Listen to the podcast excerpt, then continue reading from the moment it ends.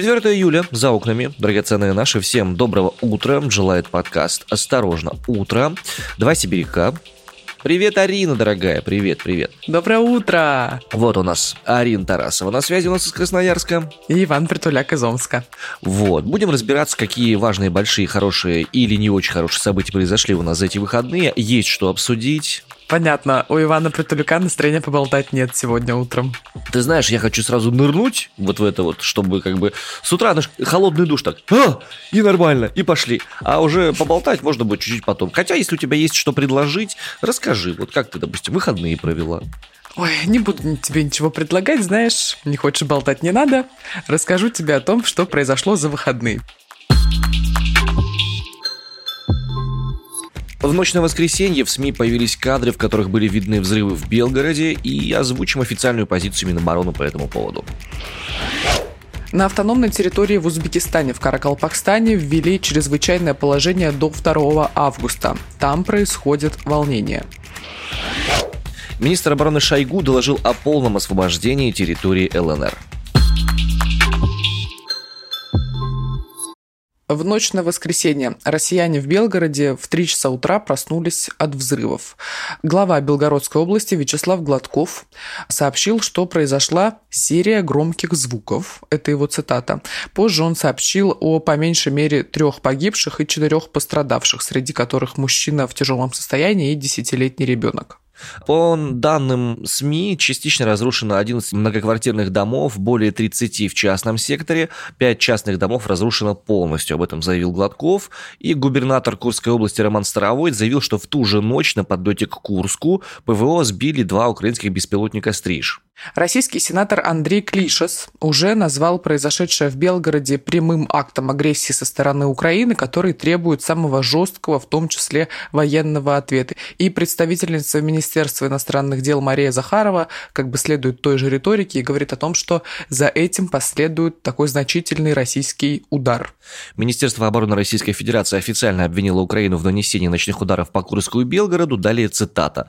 «Ночью Киев нанес преднамеренный удар ракетами .У с кассетными боеприпасами и беспилотниками Ту-143 по жилым кварталам Белгорода и Курска. Ракетный удар целенаправленно планировался, был осуществлен против мирного гражданского населения российских городов. Конец цитаты. При этом украинские власти, в свою очередь, утверждают, что в обстрельных многоэтажках Белгорода застряли фрагменты ракет российских противоракетных комплексов «Панцирь С-1». Соответствующая информация есть и в официальных каналах Министерства обороны Российской Федерации, но там есть поправка, что да, действительно, есть кадры из Белгорода, где э, в одном из окон в кондиционере застряла часть э, ракеты российской «Панцирь С-1», но это связано с тем, что противоракетная оборона оборона работает против ракет, она взрывается где-то там, когда сбивает другую ракету, и часть ее не боевая падает вниз куда-то. Вот, вот такая история. Президент Украины Владимир Зеленский отрицает, что украинские войска ведут боевые действия на территории России. При этом в Совете национальной безопасности и обороны Украины ранее допускали вероятность переноса боевых действий на российскую территорию, если того потребует оперативная обстановка. Напомню, что в Белгородской области, как и в других граничащих с Украиной регионах России, в апреле был объявлен желтый уровень террористической опасности, и после начала специальной военной операции власти этих областей неоднократно заявляли об обстрелах и взрывах. В Белгородской области заявляли о гибели двух местных жителей. Так, в середине мая сообщалось, что в результате обстрела один человек погиб и семеро получили ранения в селе Солохи. А несколько недель назад власти Белгородской области объявили об эвакуации жителей Журавлевки и соседнего села Нехотеевка. Взаимосвязано с этой новостью, новость следующего характера. Буквально вот 3 июля 2022 года в официальном э, телеграм-канале Министерства обороны Российской Федерации появилось сообщение о том, что министр обороны Российской Федерации генерал армии Сергей Шойгу доложил верховному главнокомандующему Владимиру Владимировичу Путину о том, что освободили Луганскую Народную Республику. Далее, опять же, цитата. В результате успешных боевых действий вооруженными силами Российской Федерации совместно с подразделениями Народной милиции Луганской Народной Республики установлен полный контроль над городом Лисичанск и рядом близлежащих населенных пунктов, наиболее крупные из которых Белогоровка, Новодружеск, Малорязанцево и Белая гора. Общая площадь освобожденных территорий составила 182 квадратных километра. А в конце июня Владимир Путин говорил, что целью спецоперации в Украине является освобождение Донбасса защита живущих там людей, создание условий, которые бы гарантировали безопасность самой России. Это он заявил журналистам по итогам своего визита в Ашхабад. Вот, ну, получается, если, по словам Шойгу, освободили ЛНР, ну, как будто бы наполовину цель должна была уже быть достигнута. А об освобождении ДНР, насколько я знаю, еще сообщений не было. Да, не было. Ну, короче, тут даже рассуждать особо много не приходится, потому что есть такое ощущение, что если так посмотреть сквозь время, да, начиная с начала специальной военной операции до настоящего момента, то цели, они, ну, как будто бы достаточно гибкие. И задачи тоже добавлялись, и некоторые отваливались. Это считается? То есть галочку уже можно поставить? Достигнута задача или нет? Вань, ну чек-лист не в наших руках. Не в наших руках, да. Э, не знаю, в чьих вообще руках этот чек-лист находится и как быстро и часто переписывается. Отправимся в соседнее государство Узбекистан. Там на территории как бы автономной внутри Узбекистана под названием Каракалпакстан десятки тысяч людей вышли на улицы города Нукус. Это самый крупный город в Каракалпакстане, столица республики непосредственно. Так вот, причиной протестов стал проект изменения Конституции страны. Из документа предлагается изъять статьи о суверенном статусе территории, ее праве на выход из состава Узбекистана. В Министерстве внутренних дел сообщили сообщили, что задержали организаторов митинга, при этом активисты пообещали 5 июля провести новую акцию. Сейчас может возникнуть много вопросов, почему внутри Узбекистана существует отдельная автономная территория и так далее. Дело вот в чем?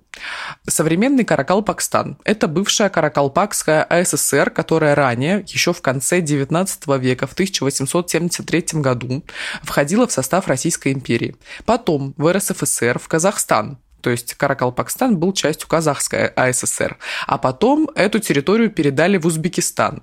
14 декабря 1990 года парламент республики принял декларацию о независимости. В этой декларации есть норма, четвертая статья, согласно которой, если нарушаются права граждан Каракалпакстана и есть угроза его суверенитета, то республика вправе приостановить все межгосударственные соглашения и договоры и предъявить ноту протеста. И вот сейчас один из экспертов э, по внутренней политике Каракалпакстана э, сообщает, что, ну, собственно, сейчас Узбекистан как раз раз посягает на суверенитет Каракалпакстана, и в силу вступает эта декларация. Напомню, у них там речь идет о том, что принимается новая конституция, в которой есть ряд поправок, удивительно знакомых жителям Российской Федерации, в том числе увеличение сроков правления, там всякие такие штучки. И как-то совершенно случайно из него выпала статья, э, связанная с автономностью Каракалпакстана. При том, что там сейчас происходит достаточно интересное явление. Судя по всему, Казахстан, который является своеобразным выгодоприобретателем независимости Каракалпакстана, они не поддерживают принятие новой конституции в Узбекистане и еще и в Азии какая-то назревает заварушка, не дай бог, конечно, но какое-то есть там напряжение внутреннее. Но еще штука в том, что Каракалпакия – это примерно 40% территории Узбекистана находится. Это область, э, скажем так, на западе страны, и живет там ну, чуть меньше двух миллионов человек. Так вот, после начала достаточно массовых протестов в Каракалпакстан приехал президент Узбекистана Шавкат Мирзиёев, приехал в Нукус, вот в самый такой крупный город Каракалпакстан, Каракалпакии и заявила о предложении не вносить поправки в Конституцию страны о суверенитете Каракалпакстана. Но при этом же глава государства ввел чрезвычайное положение на территории республики аж э, до 2 августа. Так что сейчас въезд и выезд из Каракалпакстана ограничен, силы и средства Министерства обороны будут привлечены для выполнения определенных задач и введены ограничения на свободу передвижения, в том числе транспортных средств.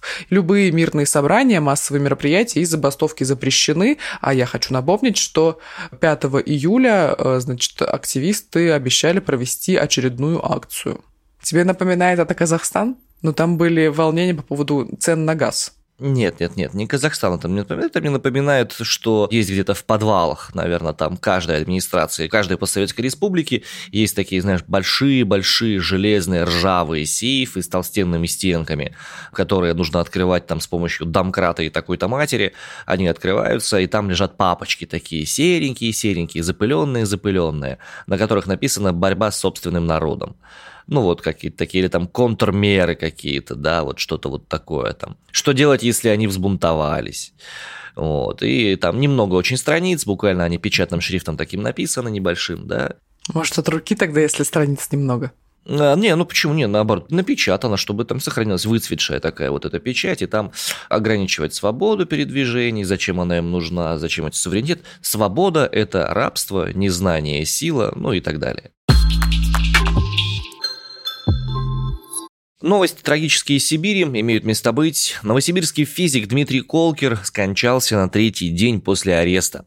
Об этом можно судить из телеграммы, которую получила его семья. По словам сына ученого, у 54-летнего отца была четвертая стадия рака с метастазами в другие органы, и арест фактически лишил семью возможности проститься с умирающим. Давайте немножко в детали нырнем этой всей истории. Какая-то история из Советского Союза. Не знаю, может быть. Даже, наверное, из досоветского какого-то времени. В воскресенье утром сын ученого Максим Колкер опубликовал фотографию телеграммы, известившей семью о гибели. В ней говорится, что подозреваемый в госизмене физик 2 июля был доставлен в СИЗО Лефортово в больницу, где скончался в 2.40. То есть ученый умер почти сразу после этапирования в Москву. Решение об аресте Советский районный суд Новосибирска принял 30 июня. Ученого забрали из частной клиники Авиценна, куда госпитализировали его накануне, об этом рассказал, собственно, опять же, сын ученого Максим Колкер. По его словам, отец не мог самостоятельно есть, кормление осуществлялось через капельницы и перенес три операции. Что, впрочем, не помешало клинике выписать его в срочном порядке после визита силовиков.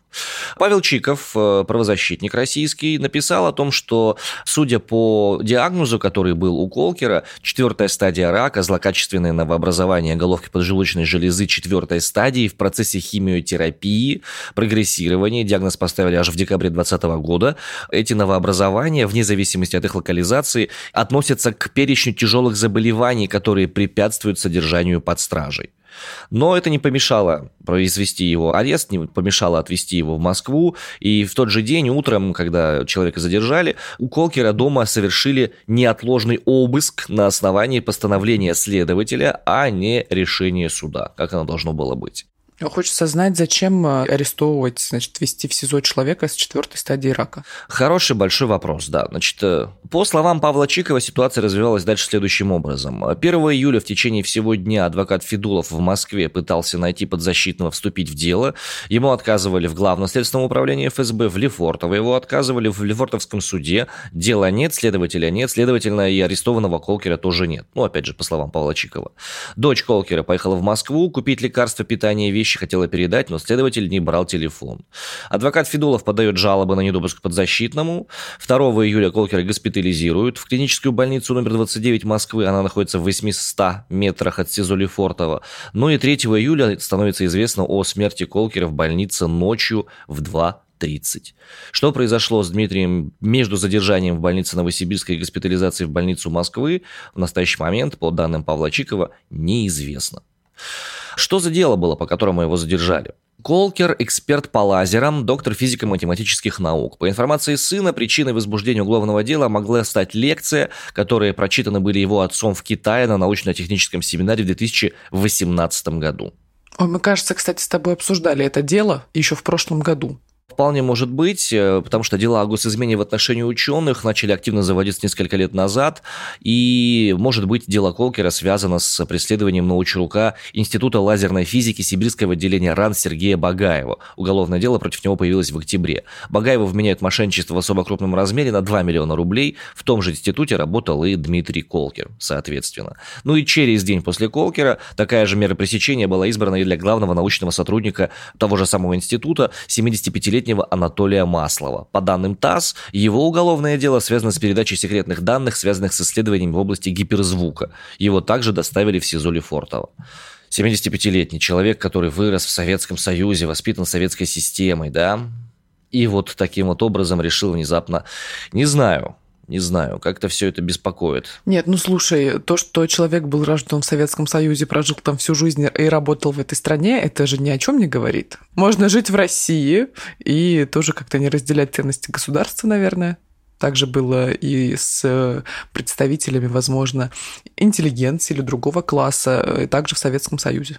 Не, просто что самое стрёмное, я не совсем понимаю, у человека четвертая стадия рака, он не может самостоятельно ну, этого я тоже есть. не понимаю. Да, он не может самостоятельно есть. Семья говорит о том, что они в течение этой недели планировали с ним проститься. Ну, потому что как бы там уже было понятно, что все, к сожалению, он уже не переживет там ближайшие 7-5 дней. И вот таким образом произошло. Ну, самое как будто самое трагичное это то, что не было возможности проститься, действительно. Не дали дожить, грубо говоря, последние дни. В спокойствии, да. Да, и уйти из жизни в кругу близких людей. Мне вот знаешь, что интересно? Мне вот интересно, а появятся ли в каких-нибудь делах, связанных с этим, его показания, которые были взяты в этот небольшой промежуток времени? А ты думаешь, там были какие-то показания? Если он не мог самостоятельно есть, я думаю, не было никаких показаний. А я не удивлюсь, если они появятся. Еще одна трагическая новость э, за эти выходные, которая пришла, умер создатель образа Чебурашки, мультипликатор Леонид Шварцман. Ему был целый 101 год, и новость о его смерти пришла 2 июля. Шварцман родился 30 августа 1920 года в Минске. Известен он как художник-постановщик, принимал участие в создании визуального образа Чебурашки для мультфильма «Крокодил Гена» в 1969 году, а также среди его работ такие мультфильмы, как «Аленький цветочек», «Котенок по имени Гав», «38 попугаев», «Золотая антилопа», «Осторожная обезьянки» и многие другие. Человек, который двинул э, не только российскую, но и мировую мультипликацию значительно вперед, потому что, допустим, э, в мультфильме «Золотая антилопа» применялись удивительные техники, когда сначала человек отыгрывал что-то, потом его обрисовывали, и за счет этого возникал удивительный эффект живости происходящих изображений на экране.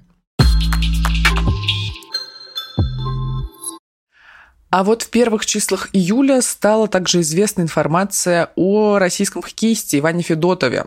Это лучший голкипер континентальной хоккейной лиги.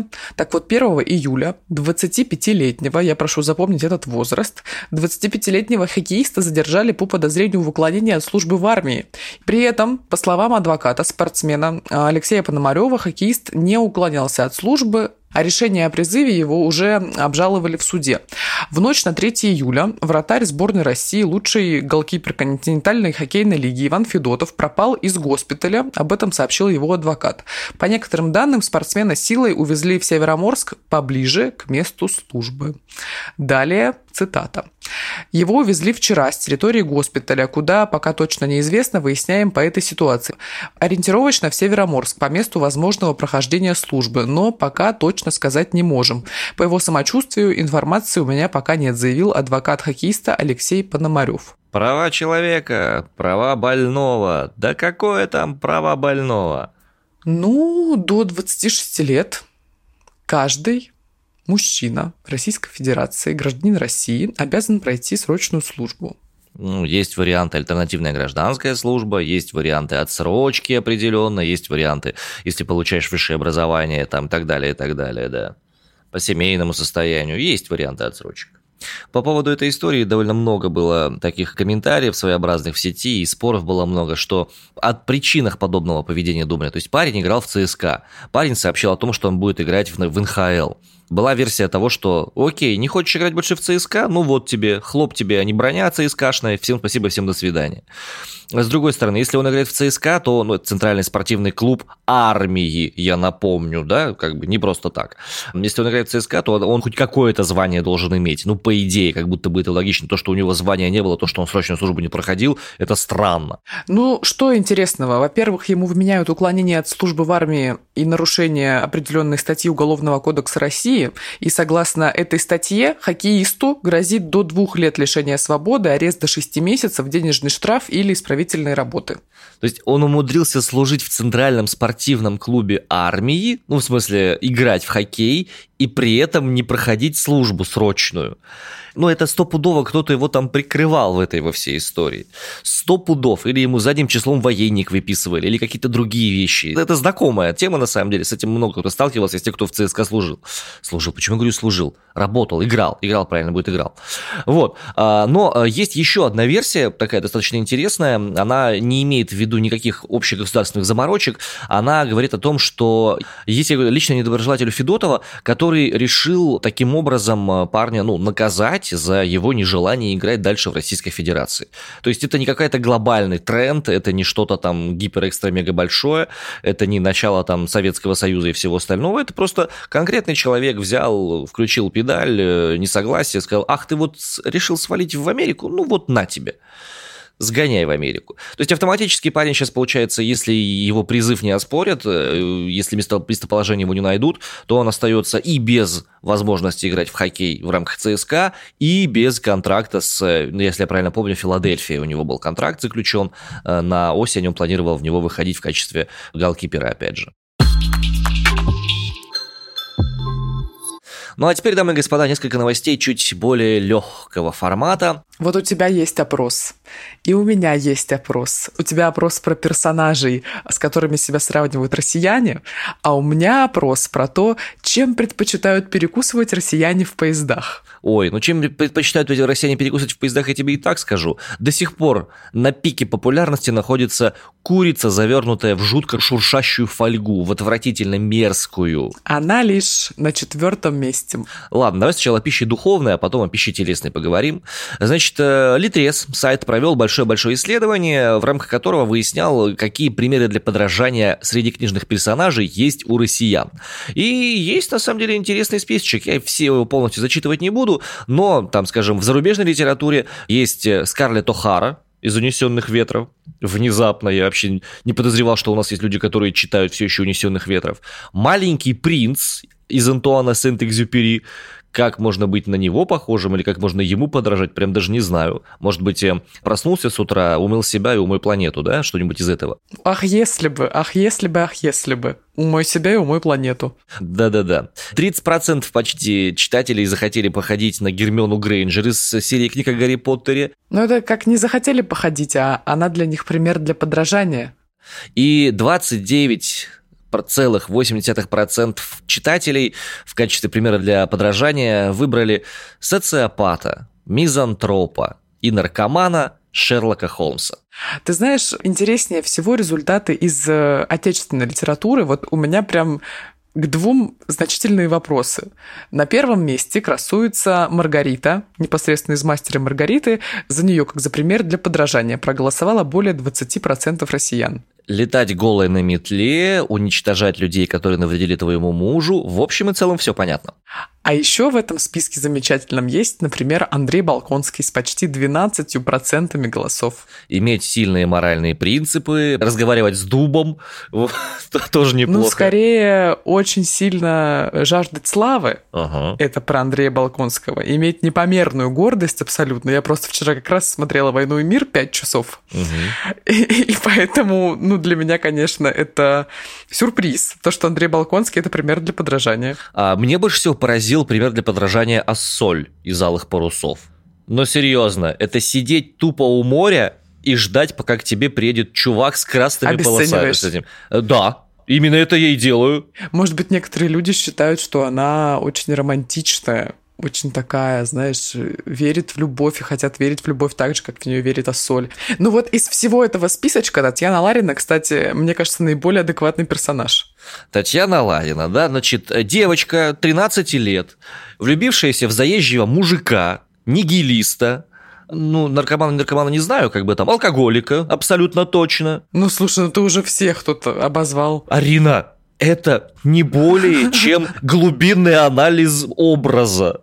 Нет, не оправдываю абсолютно Евгения Онегина, абсолютно не оправдываю. Ну нет, она крута тем, что она выросла над собой очень сильно в процессе всего да. этого произведения. Я поэтому и говорю о том, что она, наверное, на голову выше всех персонажей, которые есть в этом списке. И в итоге она решила наступить на горло собственным эмоциям и из чувства долга отказаться от того, чего она хотела долгое время. Очень такая, знаешь, российская женская судьба, как будто вот в ее лице переживается. И еще мне один человек, Ираст Фандорин, понравился в этом списке, главная функция которого является нечеловеческое везение, очень острый ум и абсолютное неумение выстраивать отношения. Классные примеры для подражания. Скипидар просто. Но 15,5% считают, что среди героев отечественной литературы нет персонажей, на которых хотелось бы равняться. А вот неправда. Есть. Знаешь кто? А я тебе скажу кто. Среди отечественной литературы есть великолепные примеры для подражания, хотя, прямо скажу, может быть очень своеобразным. А, допустим, у Михаила Веллера есть прекраснейший персонаж майор Звягин.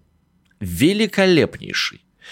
Ой, прям вот он очень хорошо выражает общие мысли Веллера по поводу жизненных ценностей. У него откровенно дидактическая литература называется «Приключения майора Звягина», там несколько крутых есть историй, где майор Звягин разруливает вообще все своими собственными делами, умом и всем остальным. И при очевидной, скажем, выпуклости этого персонажа, при очевидной его такой надутости и нереальности, мысли, которые высказываются им, механики, с помощью которых он разруливает проблемы, лично я в своей жизни применял, брал, и они были успешны. И это было хорошо. Так что вот есть такой персонаж, можно почитать про него, например. Ну, штука в том, что в любой литературе, что в зарубежной, что в отечественной, все гипертрофировано страшно. И в любом персонаже, будь то Андрей Балконский, Наташа Ростова или Маргарита или кто-нибудь еще, будет невероятное количество тех пороков, которые мы чаще всего в себе не замечаем, и поэтому не замечаем вот в этих героях. Но, конечно же, как сказал Иван Притуляк, при глубинном анализе можно все это рассмотреть и ахнуть от того, а сколько всего вообще-то это заложили в литературных персонажей. Вот говорю тебе это и не могу забыть о том, что я обещала рассказать о перекусах в поездах. Скажу лишь одно, что на первом месте домашние бутерброды, курица на четвертом, а вареные яйца только на пятом.